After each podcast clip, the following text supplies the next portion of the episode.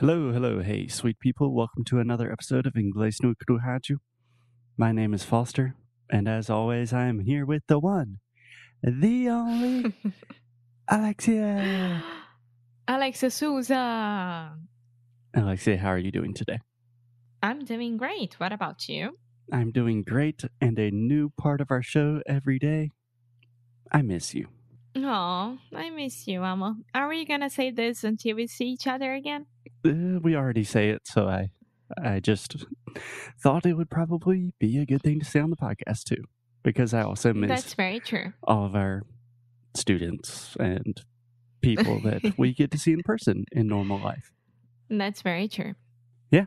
So, for the last few days, we have been talking about different aspects of the new worksheets that we just released for Inglês no Rádio. And today, I want to talk about a specific area of English, a specific area of the worksheets that I really don't want to talk about, but I think it's very important. I know why you don't want to talk about, but yes, it's very important because unfortunately, there is no language without grammar. Yeah.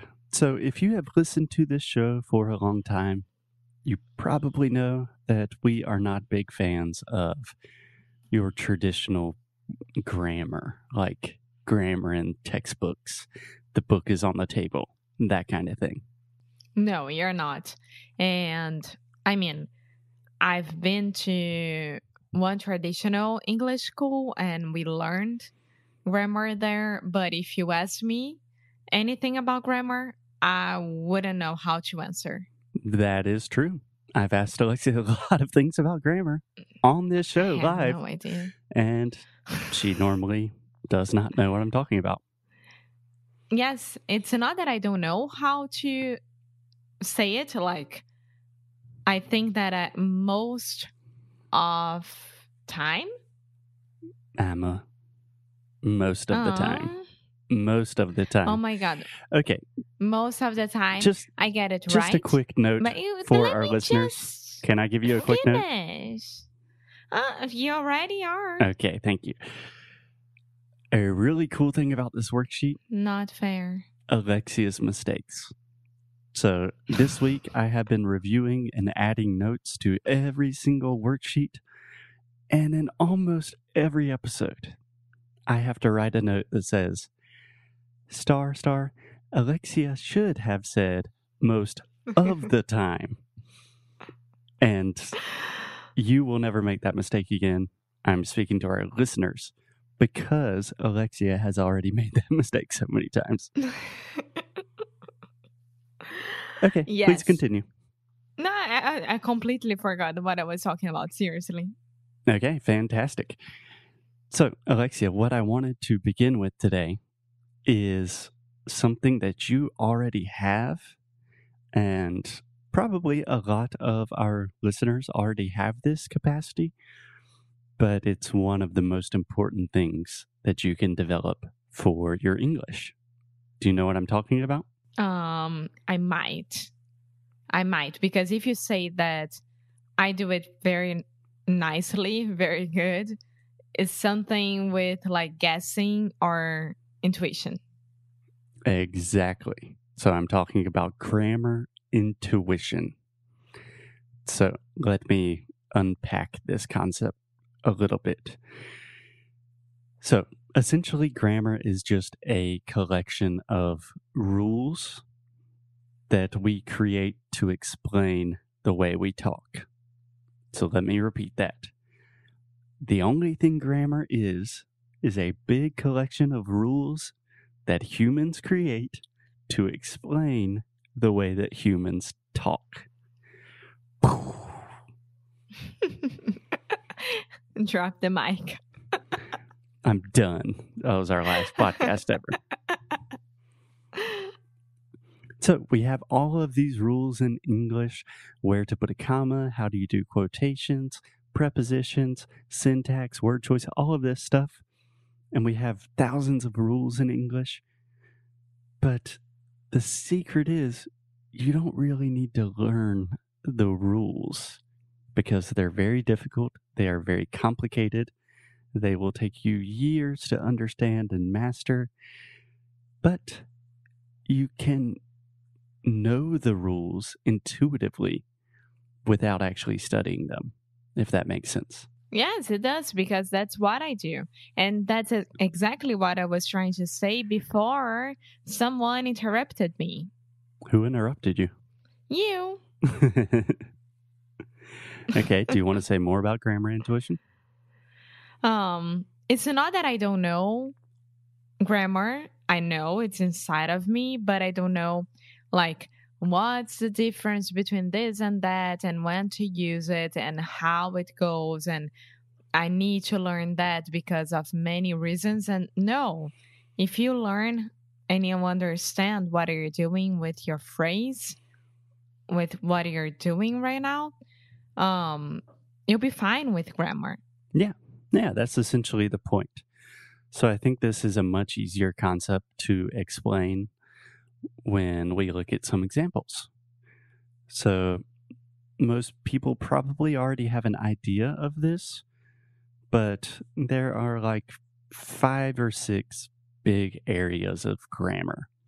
And probably the most important, in my opinion, is syntax. And most people are probably thinking, ai meu Deus, que é sintaxe? I know this word, but I don't know what it means. So syntax is just word order, the order, the structure of phrases, right? Yeah, how you organize a phrase. Exactly. Exactly. So let's take a very simple example. You could say, hmm. Okay, so in English, we say, that's a yellow banana, right? Mm-hmm. We could explain exactly why we say that's a yellow banana and not that's a banana yellow. We could talk about adjectives and modifying verbs and where do you put an adjective in relation to a noun. But that's super complicated, is really, really boring, and it's totally unnecessary. So, Alexia, tell me which phrase is correct. That's a yellow banana. Or, that's a banana yellow. Uh, The first one. Yes, of course. The other way of saying the the right one that that banana is yellow. Exactly. Or let's think of another example. Tell me which phrase is correct. You has a cheeseburger. and the second phrase, you have a cheeseburger. It depends. Do I have it now or did I eat it before? Okay, let me repeat this one more time. Think about this one, Alexia. You has a cheeseburger. Ah, I understood you had. No, no, no. First phrase? No, no.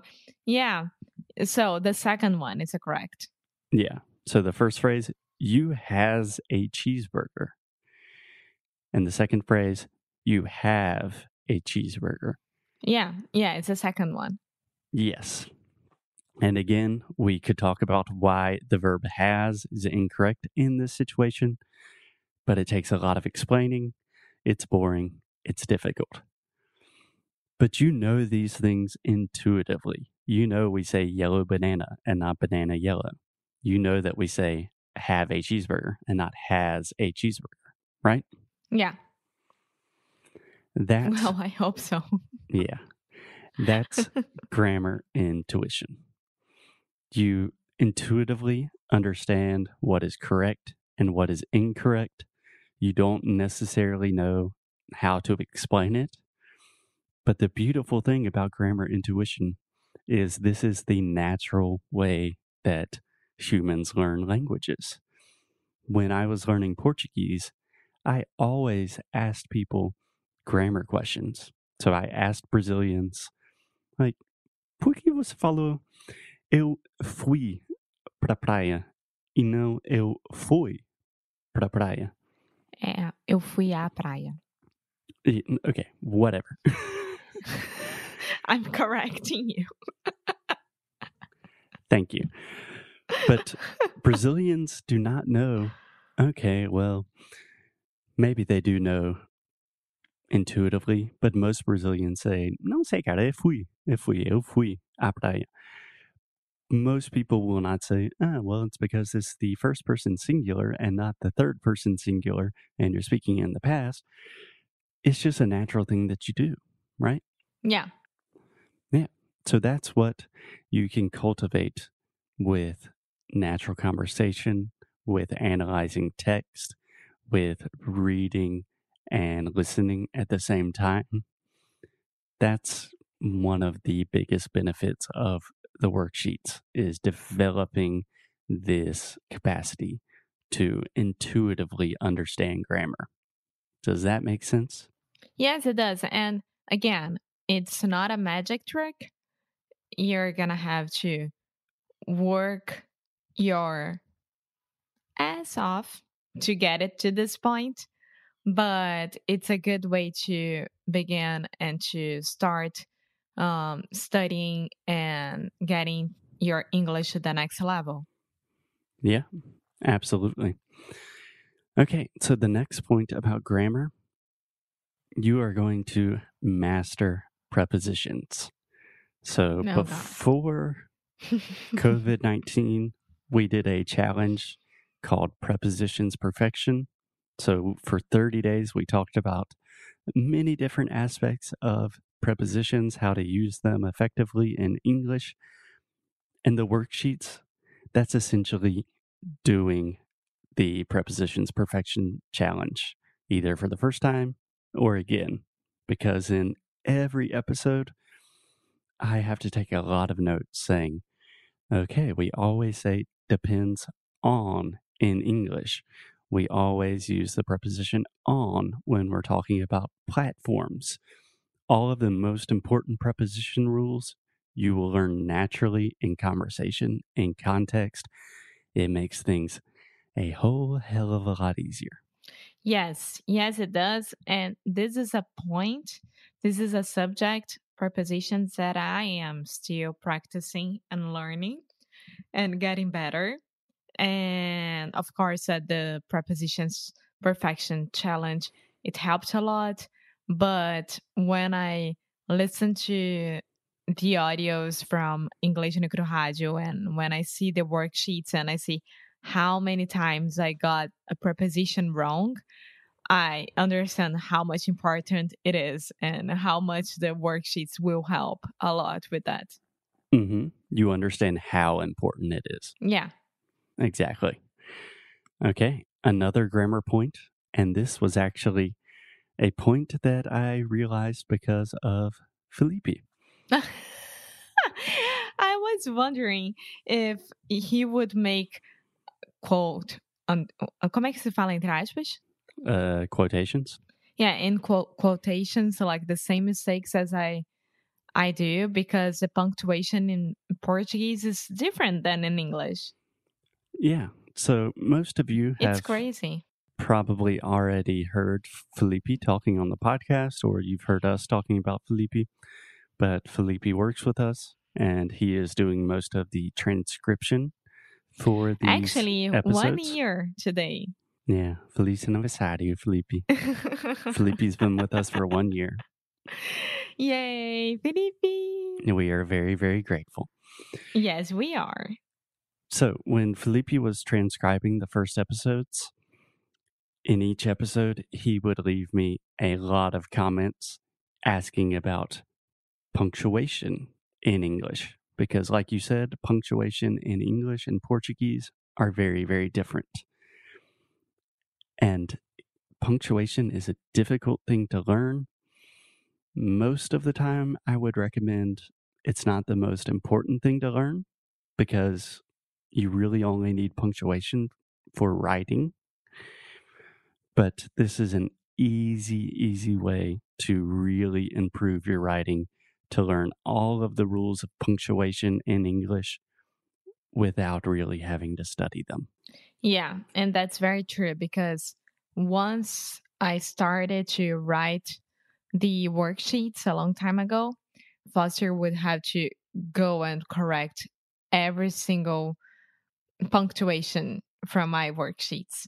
And it was crazy. And then nowadays, I have to say that I got a lot better with uh, the punctuation while I write an email or something like that. But I still have a lot of trouble because, I mean, in my mind, punctuation should be an international thing and not a different thing. Okay. Okay. We can debate that later. Okay, Alexia. So I had a lot of other points to talk about with grammar, but I think we've already covered a lot of material. So I just want to say I know that you have these questions. If you are listening to this show, you have questions about word order, about the structure of English, about syntax. I really know you have questions about prepositions. I know that you are not 100% sure about punctuation. If you want to learn all of these things, to really be fluent in all of these different skills, but you don't want to sit down and study a book about punctuation every night before you go to sleep, the worksheets is probably the easiest, most fun, most economical way to do that. It's a whole package. Yes, it is literally a package of worksheets. So we really recommend that you check them out. I think they will be enormously helpful and useful for your English. And that's all I have for today, Alexia. Anything else you want to add? no, I'm as happy as you are. Beleza. Okay, so I'll talk to you on the next episode. See you guys tomorrow. Bye.